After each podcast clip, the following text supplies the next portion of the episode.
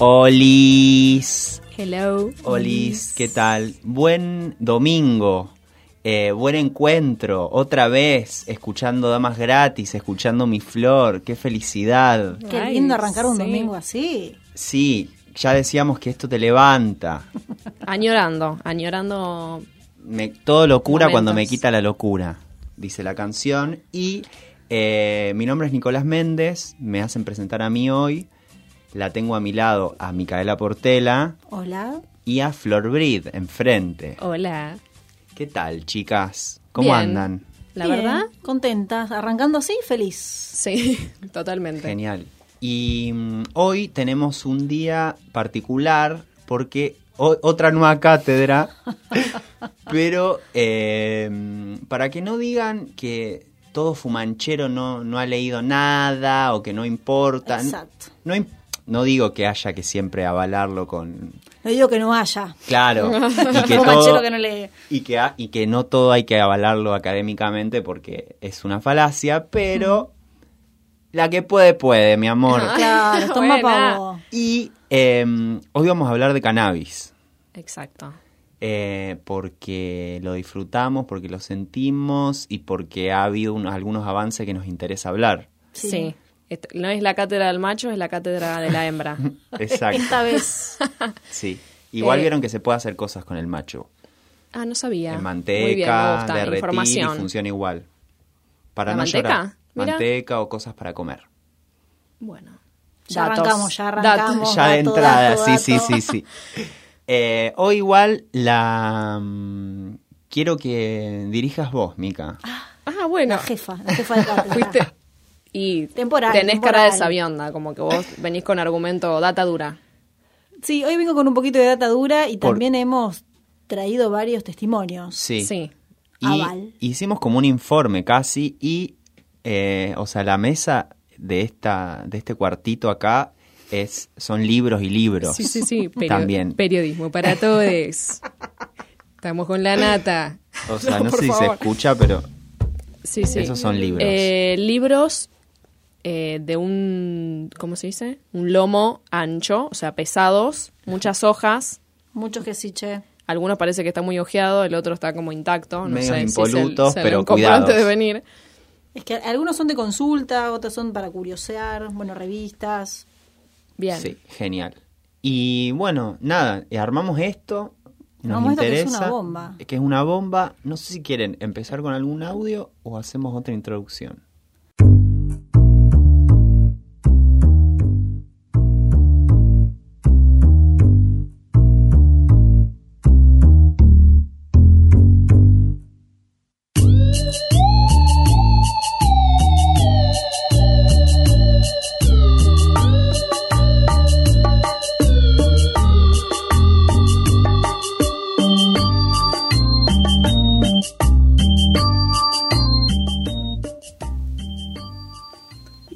Arrancamos con un audio entonces. Bueno, ¿Qué te parece?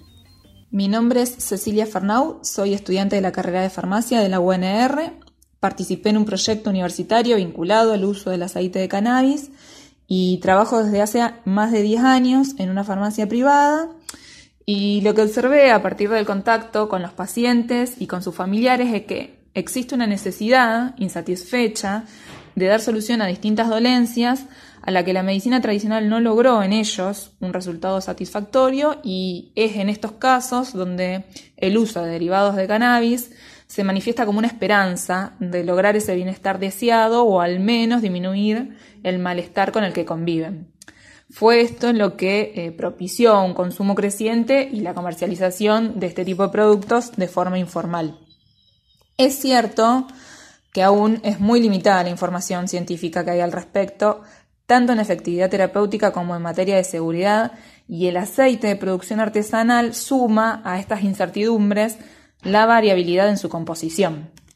En la producción artesanal del aceite hay muchos factores que afectan su calidad, desde la planta misma, con las distintas especies que existen y cómo fueron cultivadas, el método utilizado para la obtención del aceite y la manipulación posterior hasta llegar al momento en que es consumido por el paciente. En un medicamento hay cuestiones como por ejemplo el material utilizado en el envase que son muy estudiadas porque pueden afectar la conservación del mismo. En una producción casera estas variables no son siempre tenidas en cuenta y esto lleva a que se obtengan productos muy variados. Durante el estudio de muestras que se realizó en la Facultad de Ciencias Bioquímicas y Farmacia de la UNR, en la cual se analizaron distintos aceites que la población fue acercando dentro de un marco de un proyecto, se encontró una amplia, amplia variabilidad en cuanto a composición y muchísimos casos de fraude, donde pacientes habían adquirido aceites que no contenían cannabinoides, que son los principios activos del cannabis. A su vez, aquellos aceites que sí contenían cannabis, al no contar con una composición estandarizada, la dosificación es muy fluctuante y un mismo paciente un mes tomaba una dosis y el mes siguiente otra distinta, aunque respetara el esquema anterior. Además de la calidad, hay otra particularidad eh, que se suma, que es importante y que se presenta en el uso de este tipo de productos, que es la automedicación. Partiendo de una suposición ideal en la que el aceite que se consume eh, es de calidad y es efectivo para la dolencia para la cual lo utiliza el paciente, de todas formas hay un riesgo asociado a su uso, el riesgo que es inherente al uso de cualquier medicamento. Hay una idea bastante incorporada en la población que es como que se obtiene, al ser un producto obtenido de una planta, es algo natural y por lo tanto no puede hacer mal. Y esto no es cierto. Los principios activos del cannabis se sabe que actúan a nivel del sistema nervioso central en los receptores endocannabinoides. También se sabe que se metabolizan por medio de una enzima, la citocromo P450, que está presente en el hígado, que metaboliza a su vez a un montón de otras sustancias y esto puede traducirse en eh, interacciones medicamentosas. Eh, existe un alto riesgo de que ocurran estas interacciones con otros medicamentos que también utilizan esta vía metabólica o que actúan a nivel del sistema nervioso central. Es por esto que, como todo medicamento, debería ser indicado y dosificado por un médico. Y debería ser el Estado el que regule y controle su producción eh, a fin de proteger y asegurar el derecho de la salud de todos los ciudadanos. Bueno, clarísima. Clarísima. Cecilia Fernau, sí. Eh, Amiga farmacéutica. amiga farmacéutica de las que hay que tener. Sí, creo que dejó más que, más que claro el tema de la necesidad, partiendo de, del argumento de la medicina viable, lo que cual no quita que también uno tenga el argumento de por qué no utilizar la planta también para esparcimiento. Sí, sí, recreativa, lo que sea.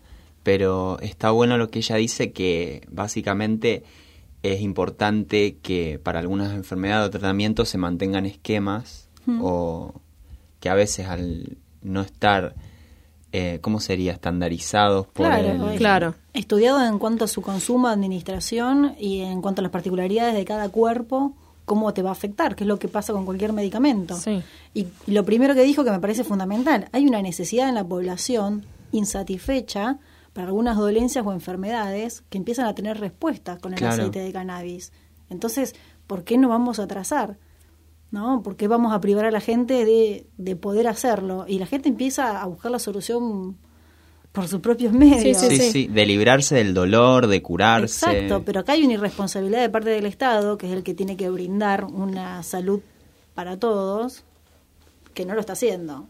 Exactamente. Claro, y lo que ella dice que me parece muy importante, que eh, al acceder solamente por, digamos, no poder, al día de hoy como que no está permitida el autocultivo, incluso para las familias que tienen pacientes que lo necesitan por, por la enfermedad, tienen que recurrir a aceites importados, o sea, que se lo compras a alguien que no sabes realmente cuál es la composición, por eso eh, ellos tienen ahí una, digamos, un lugar donde vos lo puedes llevar y te lo analizan, y ahí es donde ven esto de que el porcentaje, en algunos casos es solamente del 8% de THC, y en otros casos ni siquiera tenía. Ah, o sea, estás comprando algo que eh, es un placebo. Aceite patito. Claro. Entonces, ella por eso lo que dice es, aunque respeten el cronograma que tienen, la dosis que están tomando no es la misma, pero porque nunca sabes bien cómo, cuál es la composición Claro. de lo que estás tomando, va variando. Por Claro, eso también no, hay- no tenés a alguien que te lo suministre, que tenés la garantía, como cuando es una farmacia. Eh, igual esto que ellos dicen... Porque no hay un lugar de producción, digamos, regulado. Exacto. Igual ella lo que estaba hablando era de un estudio que se hizo en la facultad con un grupo reducido de personas que voluntariamente le llevaron una muestra. Ujú. No es que todo el mundo que consume lleva y tiene ese control. No, Entonces, no es que todo el mundo, pero pase sí. gente que, que consume Claro. aceite patito. Sé que hay un lugar en el. CONICET donde lo- Ah, lo, puedes también en el llevar. CONICET. Sí. Y, en Y- el es como una un lugar que depende de la UNR y del CONICET y eh, está funcionando creo que en, la- en el centenario. Después les digo bien la información La cuando lleguemos a ese claro cuando lleguemos a ese punto. Pero bueno que hay un lugar donde vos podés ir y te piden ciertos datos y para que haya anonimato. Esto obviamente estamos hablando de cana- cannabis medicinal no para esparcimiento. Eh, el- lo analizan en el lugar todo y te, te mandan por mail eh, la información sobre bien cómo está compuesto, o sea, qué niveles tiene, etcétera, porque también siempre hay como un miedo a, digamos, una cuestión de persecución policial y eso, porque mientras no esté como, haya, hay como una laguna Claro. legal, es como que Hay- nadie hay- se la quiere jugar mucho, ni los médicos, ni el paciente, ni... y que muchas veces encima depende como de los médicos y en general te dicen que no, que eso también es algo que ahora vamos a decir. Yo les traje igual un testimonio de la mamá de una amiga que básicamente le cambió un poco la vida. O sea, su problemática no es tan grave, no es como casos así más extremos, pero me pareció importante traerla porque es como mm, una señora que era muy escéptica y también muy anti todo, así, ahora como que le cambió la vida un poco. Ante los resultados. Claro, utilizar cannabis medicinal y le pedí que me mande un audio y si quieren ahora la escuchamos. Dale. Dale. Hola, soy María Eugenia, tengo 57 años y en el año 2008 fui diagnosticada con fibromialgia. Ahí empecé mi recorrido buscando soluciones para el dolor y hace cuatro años más o menos alguien me recomendó que tome cannabis medicinal. Probé, me cambió la vida. Al principio no creí que cinco gotas diarias pudieran hacer algo, pero el cambio fue inmediato. El dolor me desapareció a los pocos días y con cinco gotas diarias logré y logro estar cada día mejor. Bueno, ahí está. La amo a Mau. Un beso, Mau. Gracias por mandarme el audio. Y amarga. Ah. Bueno, Eh, ven como Sí, que la fibromialgia sí es muy doloroso. te duele mucho y ella se pudo calmar de esos dolores Claro. y le cambió su calidad de vida. Claro, la calidad de Que vida, no es eso es. poco, que no es poco. No hace falta tener una dolencia terrible para poder acceder a, a lo que es- no deja de ser una medicina. Sí, sí, sí. Eso también es como eh, muy importante. que a- me pareció también interesante, eh, la utilización en animales. A ver. Sí, sí, es Me una nota que salió hace un par de años en la revista THC. Me gusta porque estás moviendo la revista, pero con una delicadeza para que no, se escucha nada. Esa. Eh, sí, muy interesante. En realidad, una veterinaria que tenía su padre con un cáncer, Paula Lescano, de Neuquén, y la había Que conseguido. no es nada de Pablito Lescano. no, no, aunque parezca. Con razón la consiguió. aunque parezca. Tenía su padre eh, muy enfermo, con muchos dolores, y ella le consiguió el aceite para que lo tomara. Pero él también, escéptico, no quiso. Y bueno, después veía, nada, lo tenía y empezó a probar, les voy a resumir un poco la nota, empezó a probar en animales. ¿Por qué empezó a probar en animales? Ustedes se acuerdan que Ceci citó el sistema endocannabinoide descubierto por un científico israelí, que está dentro de nosotros y que lo que hace es como una especie de receptor del THC y CBD que contiene eh, el cannabis. Perfecto. Pero ¿qué pasa? Esto no solamente lo tienen los, los humanos, sino que estudiando esta veterinaria encontró que lo tienen todos los vertebrados. Entonces se le ocurrió que quizás podía probar con sus animales. Ver cómo le pegaba cómo al le pe- perro. Claro. Sí, bueno, pero porque ella es una veterinaria que se especializa en lo que es rehabilitación de animal. Ah, mira. Entonces empezó a consultar a algunos de sus pacientes, decir, mira, o sea, cuando no, no tenemos cura para todo este tipo de cosas, pero a lo mejor podemos probar de a poquito. Que encima lo que tienen los animales es que el efecto es mucho más rápido y mucho mayor. Pensando de por sí la contextura física de los animales, pero también sé porque una cuestión de su sistema. Claro, eh, algún, algo en el metabolismo hace que les pegue más rápido. Digamos, pero también que se cure más rápido. ¿Y de qué, qué, qué mm, dolencias o qué cosas les pasaban a los perros? Y había muchos. Por ejemplo, había una perrita Uma que me llamó mucho la atención que tenía un problema degenerativo neurológico. Entonces, después de cuatro Ah. años, que daba vueltas en círculo, que casi no se quería alimentar, que había que levantarla y demás, empezó a probar. eh, esta veterinaria se lo recomendó a otra veterinaria. Dice, mira, prueba con esto, a ver qué pasa. Y el cambio fue abismal desde la primer toma. Wow. Pero ¿qué pasa? Lo mismo que dice Ceci. No sabemos cuánto, cómo se administra, como no hay estudios. A ver, como no hay estudios acá, porque hay estudios, hay congresos sobre el cannabis medicinal en, en animales ya en Estados Unidos. Claro. Sí, sí, es como que todo el tiempo hay avances, pero también hay como una cuestión moral o que viene por otro... Sí, sí, como que hay, yo creo que hay una, una especie de reducción, digamos, al, al acceso a esa información.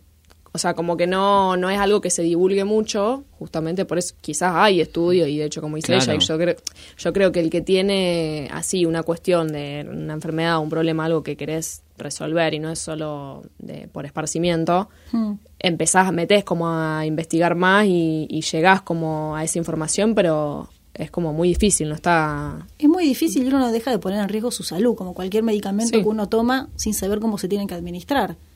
Digo, los recursos del Estado, que pagamos todos los impuestos, también tienen que estar derivados de la salud pública, no solamente de otro tipo de cosas que también son necesarias. Si hay una necesidad en la sociedad de un grupo poblacional importante, ¿por qué no se está aplicando?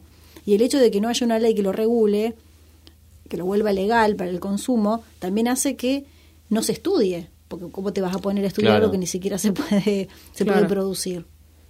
Y trayendo un poco eso, acá en Rosario hubo como un avance, un pequeño avance, no sé cómo decirle, eh, de, ahora sí, una nota que trajiste vos. Ay, sí, cada uno trajo una. Eh, sí, tenemos una info muy buena que nos tira eh, Agustín Aranda, que es periodista del, del diario El Ciudadano, y que él, eh, justamente como está desde ya hace mucho tiempo en toda la cuestión de la investigación de la, del cannabis medicinal, así que nos va a hablar de estos avances que hubo en el último tiempo.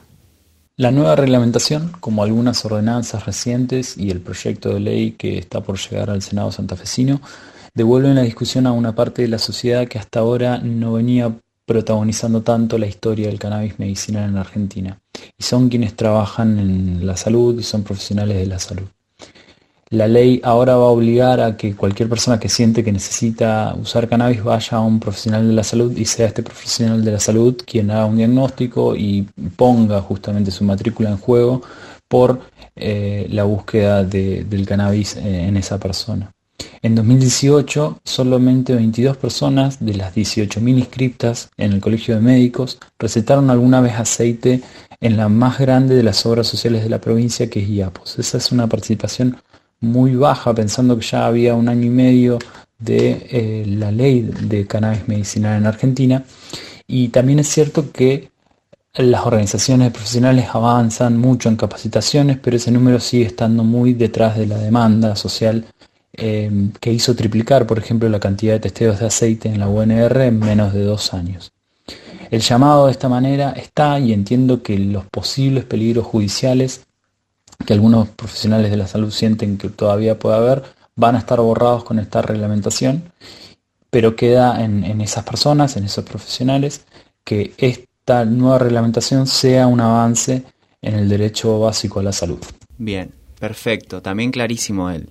O sea que básicamente, eh, como pasa con cuando se cambia una reglamentación de la ley, como que la gente la tiene que ejecutar. En este caso, como que es el médico el que tiene que aprobarlo, pasa por la subjetividad de él. Claro, o sea, pasa por... Y mm. sí, pasa por, eh, yo creo que, o sea, el criterio médico, pero también como sabiendo que por lo menos hasta el día de hoy, vamos a ver a partir de esto, eh, un poco se juega como el, bueno, no está tan regulado, entonces como, o sí, pero viste que siempre hasta que eso no sea como de libre circulación, es como que hay un miedo a que, bueno, que me señalen, que, me, que pueda tener problemas legales o que... Sí, sí, te lo pueden rechazar, o sea... Claro, cuando la ley no es clara, siempre es, queda, queda como ese hueco legal donde vos no sabés para dónde puede pirar. Si alguien te puede denunciar y te puede instigar acusándote de otra cosa que no es lo que vos estás haciendo, como que estás vendiendo, sí, sí. y también una cuestión formando parte de una red que nada que ver. Sí, que ha pasado de También una cuestión ideológica. Sí, es como los médicos que no te quieren, o sea, con el cuidado que tienen de recetar, qué sé yo, pan y otras eh, drogas, digamos que van con doble receta y bueno, esto también como que es una cuestión delicada. Pero o sea, de los 18.000 eh, médicos que hay habilitados para, eh, para recetar este, digamos, el cannabis medicinal, solamente 22 ah. han recetado. O sea, es como un porcentaje. Ah. Pasemos, esos, esos nombres por en algún lado. Llamando a Claudio. Claro, como que está buenísimo, pero está es como un avance re importante, pero sí pasa esto, como que. Sí, o sea, sobre te toca alguno que te puede decir es que también hay que tener en cuenta, como dice Ceci, que no hay tantos estudios. No hay tantos estudios, o sea, hay, ya vale el médico? En probar. Hay como una ley, digamos, que, que por esto es lo que decíamos antes, que no es que, digamos, que no hay una ley. Hay una ley, de hecho, ahora lo que se está buscando es esto, que el proyecto siga avanzando y, que se amplíe, se reformule, porque es mm. como muy vieja. Eh, y solamente están incluidos dentro de las enfermedades que se pueden tratar los que tienen eh, epilepsia. Hay un montón de otras enfermedades que, como estamos viendo, que se pueden tratar con el cannabis medicinal. Y de hecho, bueno, eh, encima, obviamente, en la era de Macri, se redujo el presupuesto que había para este plan como a mil pesos por día del presupuesto nacional para todo el país. O sea, la nada misma. Sí, sí. Que es la eh, lucha que tiene Mamá Cultiva, que claro. inclusive lo que, como que era eso, como que redujeron tanto todo que solamente permitían con la epilepsia refractaria, que era esa, que si bien hay gente con esa, no es que eh, hay un montón de otras patologías o enfermedades o cuestiones o hasta salud mental que no se tenían en cuenta. Sí, sí, sí. Así que bueno, yo lo quiero celebrar igual, como que digo, bueno, es como... Sí.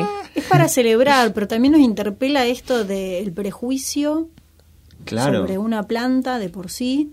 Eh, sobre la legalidad, cómo nos, nos obstruye, porque con esto de que de tirarlo para el otro lado, para el extremo de la, de la drogadicción, de un montón de, de cosas que encima también son prejuicios, porque Sí. está comprobado que no te haces al- adicto al cannabis. Claro, es una cuestión cultural, como todo, o sea, como lo del Mi aborto mamá también. me encontró digamos, fumando y se tiró al suelo desmayada, llorando, gritando. eh, con razón, con Mucho razón, TN, mucho con- TN tu madre. Con razón, con razón, con razón que mamá, yo tipo, que sos ya, puto. está- ya estaba refumada Ah, encima. claro, vos. Yo vos le- re vos le- loco. vos la pinchabas para que te... Yo re loco con una feta de jamón y una de mortadela haciéndome un sanguchito. Fue el bajón. Todo un- había un humo bárbaro, o sea, y yo fumaba en la ventana, como que abría la ventana de mi pieza. Ah, Y encontró un drama tipo, Claro. yo re loco, ella tirada en el Sí. suelo. Ay, no. Ay, no. Todo eso en dos minutos. ¿Qué? ¿Y vos qué edad tenías? 15. No, poco, hace poco, 20 Ah. capaz, 22, 20, Claro. 20, 21 por ahí. Y mm, ella decía esto, como lo que sostenían era esta droga de la droga, la puerta, la Sí, puerta a ah, todas. está la puerta a las de las drogas. drogas. El principio claro. de la destrucción, drogadicto, sí, el, sí. el inicio de la muerte. Claro. Sí, en mi familia también han pasado esas cosas. Y- No conmigo, pero con otros, Y fue un con- drama. con otros miembros Todos de la familia. una, y tipo, una madre claro. en el piso llorando y No, gritando. llorando. Ay, no, porque mi hijo, mira, yo que me hubiera imaginado. Y ahora es como que más o menos tiene la semillita ahí en el jardín. Claro, Con- sí, esperando sí. que crezca la Es que- plantita. es que parece que te, te le diste dos secas a un porro y ya sos drogadicto, ladrón, asesino y la perdición. Es que es una y cuestión- Estás perdido en las drogas. Sí, sí, Claro. sí. Directamente es como que eh, tenés todos los brazos es inyectados. como, es como Sí, todo, es hasta que, se prue- hasta que lo prueban. Tu madre, ponerle no, un... ella no, no prueba. Pero si alguna vez la convence y le da una sequita, Sí. va a ver que enseguida... Una vez, Ay, leí no un era tuit- para tanto, bueno. una vez leí un tweet que me dio mucha gracia que era ¿Por qué insisten en fumar con los padres? ¿Quieren tener menos porro ustedes? Dejen de querer de darle de fumar a los padres. Y me dio mucha risa. Y sí. Pero bueno, volvamos. Es un prejuicio. Sí. Yo buscando acá uno de estos libritos que no está tan gastado porque porque es un manual. ¿Qué es? ¿De todas plantas o solo de...? Este- sí, no, es un manual de hierbas y plantas curativas. Barra chamánicas, pero no son todas chamánicas, de Jorge Fernández Chiti, que es un cordobés, la mayoría son plantas de, de Córdoba, pero hay de un montón. Este, y bueno, es de consulta. Yo lo tengo en la cocina porque a veces, a ver, esta, es de, de todo. Acá tenés limón, boldo, lo que se te ocurra. Te dice las propiedades, de dónde surge, el origen, cómo se puede utilizar, cómo lo tenés que cocinar y demás. Pero bueno, entre tantas otras está el cáñamo o marihuana. A mí me parece interesante saber que esta es una planta milenaria. O sea, Claro. se viene cultivando desde hace 5.000 años antes de Cristo. Mm. Wow. Y los primeros registros de uso medicinal en un- escritos, no sé en dónde, en un papiro, me imagino, son de 3.700 años antes de Cristo. Claro, o sea, Claro. Estamos hablando de una, de una cosa eh, milenaria, ya recontra usada. Yo les quiero leer un poquito porque es muy interesante para todas las cosas que se pueden utilizar. Dale, me encanta. Este, planta mineraria, originaria de la antigua China o de Asia Central. Se han hallado restos datados desde 6.000 años atrás, por lo que es posible que sea la planta más antigua utilizada con fines religiosos, culturales y psicoactivos.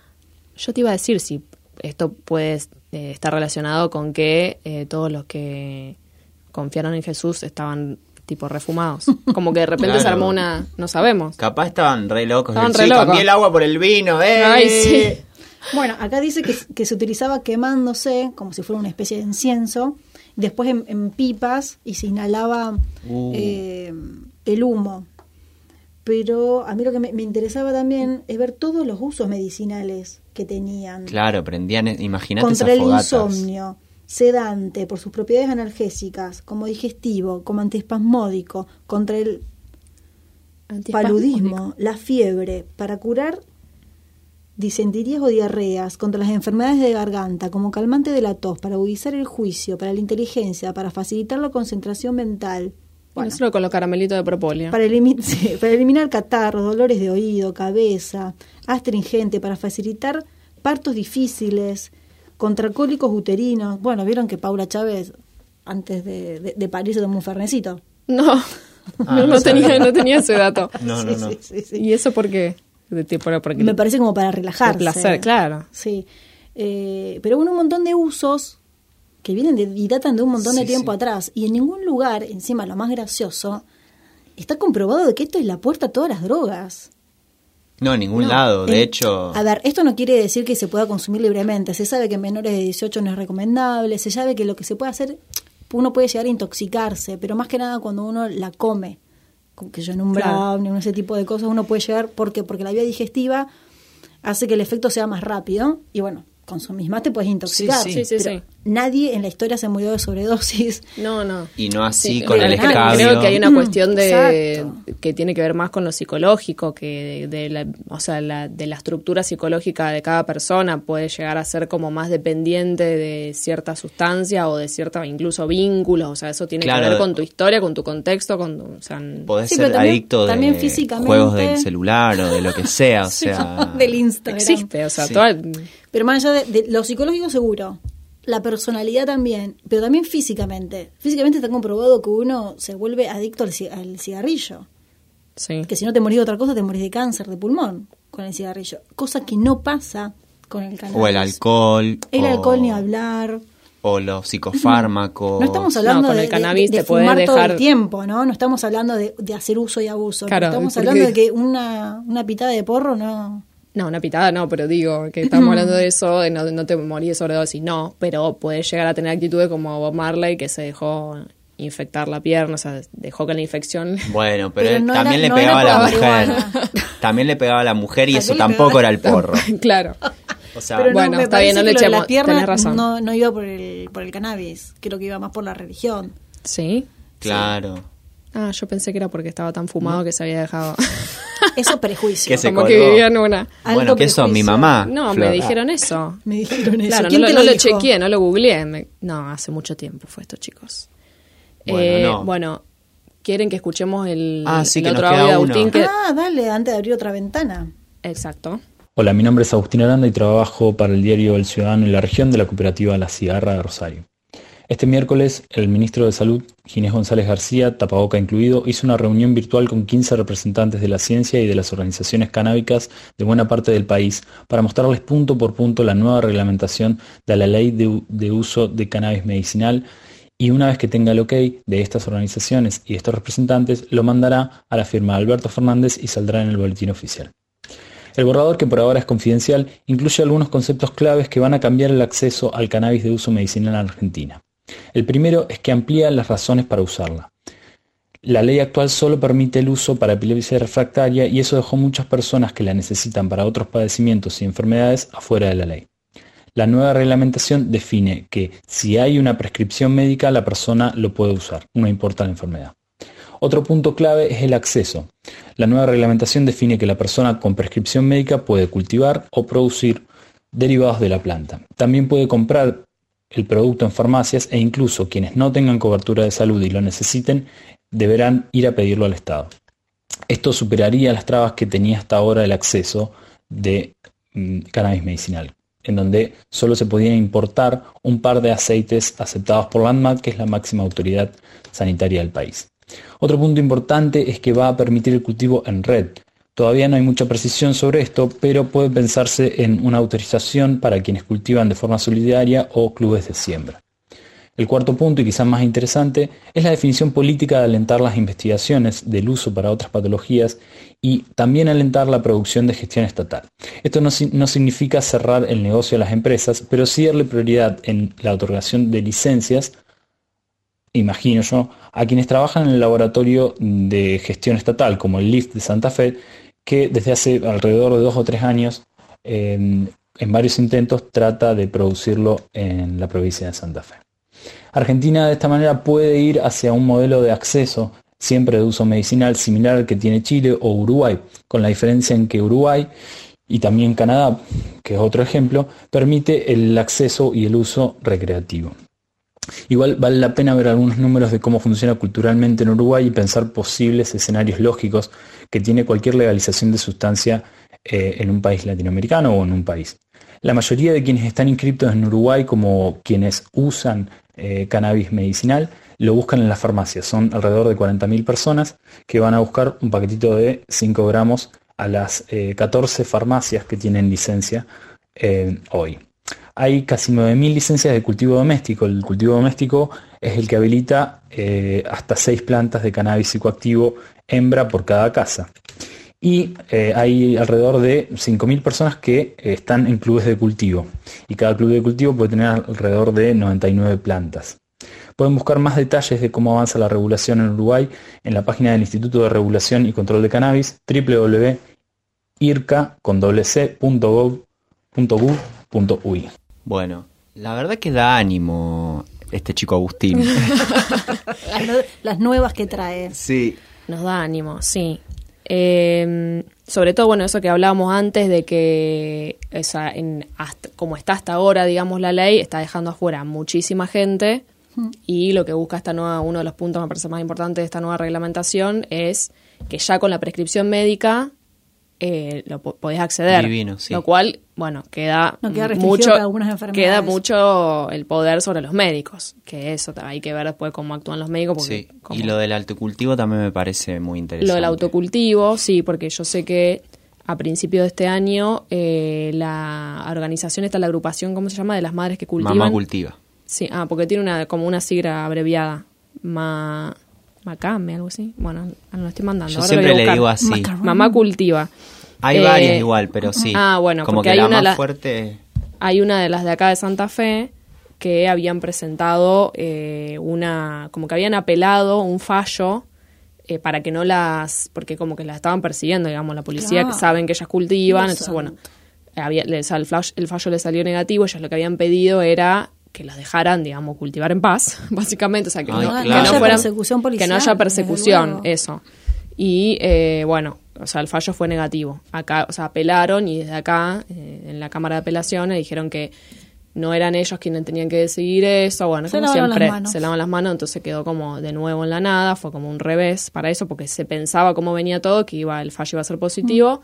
Pero no, lo bueno es que el gobierno, ahora desde que está Alberto Fernández, él mismo expresó, digamos, que está como en favor de toda esta situación y que están buscando una vía de solución, así que Es que, esperemos que, es esta que no hay un reglamentación- argumento fuerte, me parece, para estar en contra. Sí, más que una cuestión ideológica, No, digamos. pero como- inclusive hay un montón de, de otros medicamentos, drogas que son sumamente peligrosas, pero las prescribe el médico, las buscas en la farmacia y listo. Sí, o sí. sea, Sí. así de sencillo. Es como una de esas batallas así hipócritas. Que... Clar- claramente es en contra para mí del poder de, de algún narcotrafi- algunos narcotraficantes dando vuelta que tienen el poder de estar ahí. De eso o de farmacias extranjeras que te lo venden en dólares. Sí, Ahora Claro. incomprables. Sí, sí. Los intereses en realidad son económicos y de poder. Y a mí me interesa no dejar pasar algo que es que parece que es entre cannabis como, no sé, droga terrible, la ventana, do- la ventana a la puerta del resto de las drogas y cannabis medicinal. Pero, ¿por qué? ¿Por qué estamos dejando afuera el cannabis como una planta milenaria que hace siglos que se utiliza en diferentes lugares del mundo como una planta no medicinal, sino espiritual? Alimenta Sí. el espíritu. como Por es supuesto. la ayahuasca, como puede ser un montón de otras plantas. En, Sudamérica tenemos un montón, esta es no, no es particularmente sudamericana, pero se utiliza como... Y yo para mí ni, ni siquiera me gusta esto de, de que te altera las facultades, porque lo que dicen los chamanes no es que te alteran las facultades, y creo que por una cuestión de respeto al culto ajeno hay que darle la derecha, sino de que te amplía las facultades, de que te amplía las visiones. Totalmente, yo lo creo. Yo también Sí. lo creo y me parece muy Sí. injusto esto de que parece de que primero que la legalidad diría lo que está bien y lo que está mal, que ya es absurdo. Mañana es legal y está bien, antes era ilegal y estaba mal. No, se, de repente se le pete la moral a algo que tiene que ser en Sí. todo caso científico. Y la medicina, perdón, la medicina posmoderna que tiene un par de añitos, cuando esta planta se viene, esta planta y hay un montón más, ¿no? Sí. Re- recuerdo de vuelta el ayahuasca, que son plantas milenarias que se utilizan y hay estudios, yo traje este libro también de Claudio Naranja, que es un chileno tristemente fallecido el año pasado, que hizo largo estudio científico sobre el ayahuasca.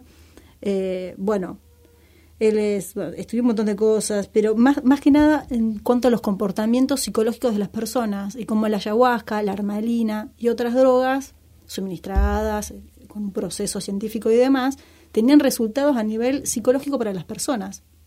Bueno, la ayahuasca, sin Claudio Naranja, en, en Brasil también se utiliza mucho. ¿Han hecho ustedes ceremonia de ayahuasca? No, yo la verdad que no. Yo sí, yo hice en Brasil. En Brasil, ah, te pega. Se nota que, te, que tenías el corazón hablando. Sí, sí, sí, Te pero, pega. pero por una cuestión eh, así, la verdad, de, de, de experimentar y de conocer algo cultural. Claro. Y no quedé, Igual me parece no que la quedé re ayahuasca loca como... como... puedo quedar re loca acá tomando un ron con coca en el bar de la esquina, que, que es algo así. Claro, He no sé, pero sé de experiencias que sí, que es como, me parece que la ayahuasca ya es otro tema, como Es muy tema. fuerte, o sea, me, yo yo- lo, lo traje porque también es una planta que se utiliza para hacer una experiencia religiosa. Lo que pasa es que hay lugares donde te la venden. Acá acá en Rosario lo podés consumir, la pagas Sí. cara Claro. y te intoxicás si querés. religiosa. Otra cosa es eh, con, con personas que lo hacen como una cuestión más espiritual y donde no hace falta que te llegues a, a intoxicar. Sé que hay lugares donde dicen, bueno, tenés que tomar tantas tomas. Y sí, queda del moño, porque Claro. tu cuerpo tiene una reacción específica. Sí, Sí, pero... sí, me parece que lo que está bueno de esto de, volviendo al tema de, la, de lo del cannabis medicinal, que obviamente sí, yo también eh, coincido con lo que decís vos de la cuestión del, de la, desde la recreación o desde, mm, chicos, liberar el estrés. O sea, porque Obvio. Simplemente, culturalmente está permitido, eh, ay, me tomo una cervecita, relajo el día, ¿entendés? O me fumo un pucho, porque los ansiosos como que se la pasan fumando. ¿Y por qué?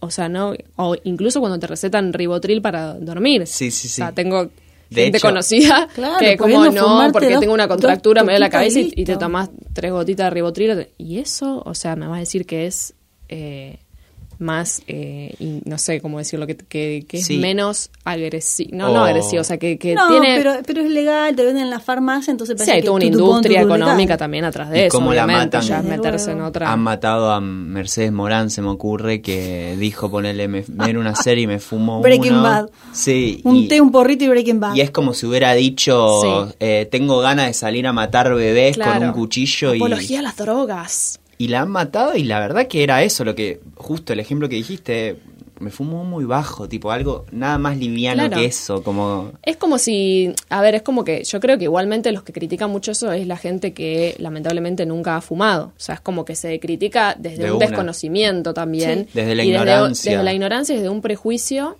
de que eso no lo puedes controlar. ¿Viste? Como que no es que, o sea, que, que tipo fumás y, y es como si te fumás dos porros, tres porros, o sea, quedás re loco. Y obviamente que sabemos que no es así. eh, después, ay, yo conocía también una chica que Otra anécdota de madre pataleando en el piso. concejal macrista, Uh. es lo único que voy a decir, que de- se pensaba tipo real, o sea, la ingenuidad, no, maldad, ingenuidad, odio, todo mezclado, que decía, yo, macabro. yo no fumo porro porque si fumo voy a salir a robar. Ay, Dios Como que al fumar inmediatamente te daban ganas de robar. Chicos, Ya está robando ahí adentro. y esa persona era concejal. Sí, ya estaba robando. Sí. Si fumaba sí, encima pero- lo iba a hacer a, a cara descubierta afuera, nada más. No, no, no. eh, Ay, Dios de mío. terror. Y De como terror. que le pasaron el porro y ella tipo, ay, no, porque si fumo no voy a salir ah, a vos robar. estabas ahí, no, No te estaba miedo que yo, te denuncie. pero fuentes muy cercanas estaban ahí. Muy Decla- cercanas. Declaraciones fuertes. Y Bueno, es, y se reve- pero, o sea, es, un- es re absurdo, pero en realidad es un poco lo que cala Sí. en el imaginario. Sí. Como que hay una cuestión así de estos lugares más reaccionarios que están en contra, pero Sí, sí, sí, como por que hay supuesto. eso. Bueno, yo le preguntaba a Agustín Aranda si, en- digamos, qué, qué le parecía a él si íbamos camino a una posible Uruguay con, con- Uruguay es el mejor país. eh, eh, digamos, en cuestión de lo que tiene que ver con la- no solamente la- el cannabis medicinal, sino lo que es recreacional y esto que estamos diciendo. Eh, y él me decía que, bueno, en su opinión, que yo también creo que ustedes van a coincidir, son dos países muy diferentes. O sea, Uruguay es un país muy chiquito al lado del nuestro, eh, poblacionalmente. eh, o sea, tienen como, nosotros tenemos un montón más de problemáticas. Y que inclusive ellos estaban bien y ahora tuvieron como un retroceso hacia la derecha con Sí. ese ser nefasto. Sí. Y que también como que es como que de golpe venía re bien y puede pasar este retroceso que, Un cimbronazo. que ha querido hasta Siempre ir en con- contra de la ley trans. Y es como, bueno, listo, nunca tranquilas estamos como que... Sí, no. Eh, lamentablemente Pero no. sí, es más chiquito, es diferente, dice. Claro. Bueno, y este- acá es este como que imagínate que... Igual es, es muy bueno, igual. Sí. Sí. Yo sigo diciendo que queda, queda por fuera el llegar a Uruguay, pero Uruguay ha llegado a lo recreacional, pero todavía nos queda fuera lo religioso o espiritual. ¿Cómo puede ser? Sí. eh, de es casi una y- experiencia religiosa. voy a re- sí, experiencia religiosa. es como que cada vez que escucho eso se me viene esa canción y no puedo hilar. Ay, Dios mío. Eh, quería aclarar una cosita que eh, con respecto Sí. a lo que yo les decía al principio, que les decían, eh, después chequeo bien la información, esto de que mm, en- hay un espacio, digamos, una especie de extensión de la UNR donde podés llevar para que testen el, el- o sea, el, lo- el, cana- el aceite, que vos tenés. Eh, eso fue algo que empezó, en do- o sea, eh, duró entre 2016 y 2017 ese proyecto en la Facultad de Bioquímica, que es lo que nos contaba Cecilia. No sé si es el mismo proyecto, pero es la misma facu, sí. Claro, eh, donde, bueno, un grupo de voluntarios re- recibieron este, estos testers y eh, después en el 2019 esto la UNR lo, digamos, lo aprobó como un proyecto de extensión, Bien. eh, o sea que está, digamos, activo el programa eh, y lo aranceló, o sea, eh, como para poder costearlo. Eh, entonces, dice, en el 2019 costaba mil pesos, Eh, mientras que el de la Facultad de La Plata, que también tiene un programa así, cuesta el doble. O sea, acá, como que en la provincia de Santa. Fe somos un poco pioneros en Claro. todo esto del cannabis medicinal. Eh, y bueno, y que la sede que tomaron para eh, recibir las muestras es la sala 9, planta baja del Hospital Centenario, que es lo que les decía antes. Pero bueno, esto, o sea, es como que tenés que, digamos, tener como la prescripción médica, hay como una serie de requisitos, pero se puede averiguar ahí. Dice, el tubo y el instructivo que garantiza anonimato puede buscarse en el Hospital Centenario de lunes a viernes de 8 a 12 del mediodía y la muestra puede presentarse en el, en el mismo lugar y el, el primer y segundo viernes de cada mes. Eh, y después ellos te mandan un mail del laboratorio de cromatografía eh, con el resultado. Te envían al correo electrónico del usuario. Perfecto, impecable. Así que eso, ese dato yo no lo tenía, pero bueno, si hay alguien que por ahí le puede servir. Obvio que lo quiere chequear. Está muy bueno. Bueno, chicas, me parece que de- tengo ganas de irme a fumar uno. Ah, Catedrón. catedrón. eh, Catedrón del día. Sí, muy bueno. Yo estoy contenta, eh, espero que siga avanzando esto y espero que avancemos mucho más. Sí. Pero bueno, siempre necesitamos Sí. una sociedad un poquito, qué sé yo, no, no quiero decir un poquito mejor, pero un poquito más guerrera y menos hipócrita. Porque después tenemos el músico que se sube arriba de la, del escenario, Sí. que sabemos que es re drogadicto y qué sé yo, Ay, tenemos a divertido. Maradona, claro, y bueno, por... Ah. y después te fuma un porro y qué, Sí. Sí, sí, sí. Satán. Claro. Satán, Satán. Ahí lo tenés a Maradona. ¿eh? Como un porrito y la puerta, puerta a otras drogas Cuarto más duras. tras drogas y de golpe hijos por centenares de países. Es una cadena, una cosa lleva a la otra. Sigan con, un, con todo lo contrario el mensaje. Bueno, eh, autocultivo ya, muchas gracias y... Un placer, nos vemos la cátedra que viene el Dale, domingo. nos vemos la cátedra que viene. En el happy hour de la gente. Gracias por acompañarnos.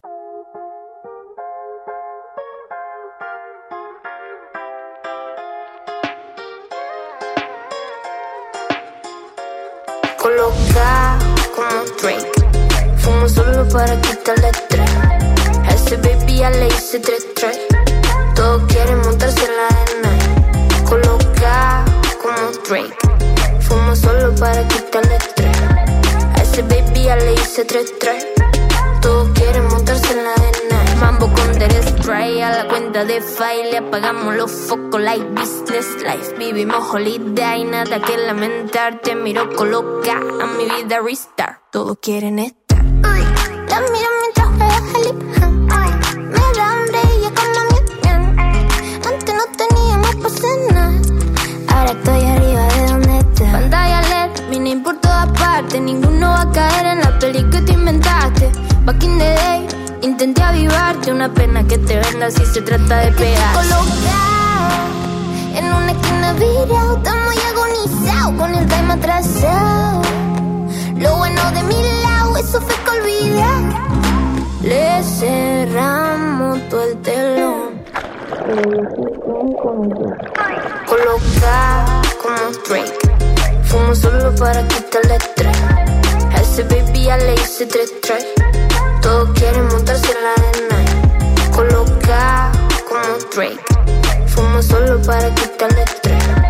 A ese baby ya le hice tres tres. Todos quieren montarse olhar.